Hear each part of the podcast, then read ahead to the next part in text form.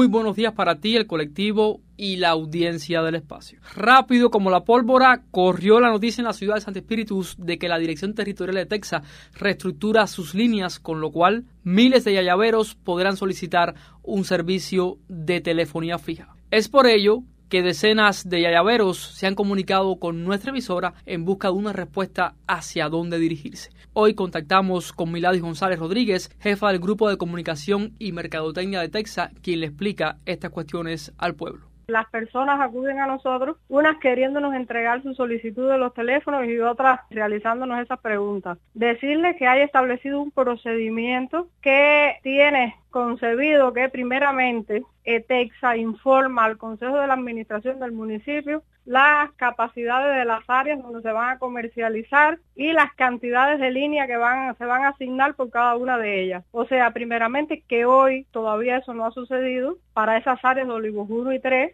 ETEXA entrega las capacidades al Consejo de Administración Municipal y de allí primeramente, una vez que ETEXA realiza esta entrega de las capacidades, el Consejo de la Administración Municipal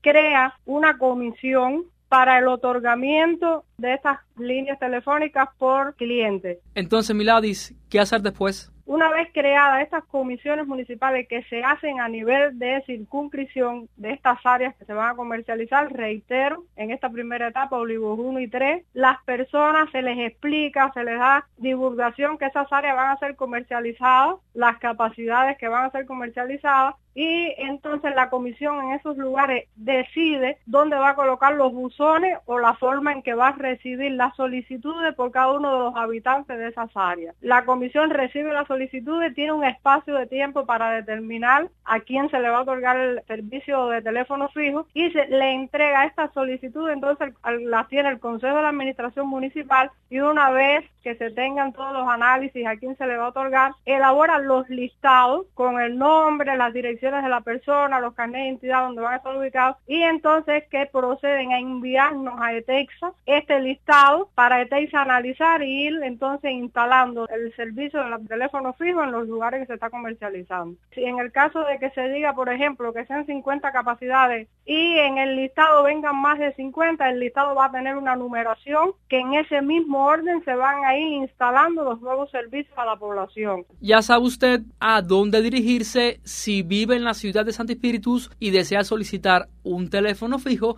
gracias a la reestructuración de líneas que acomete la Dirección Territorial de Texas. Soy Osvaldo Morjón desde Radio Vitral.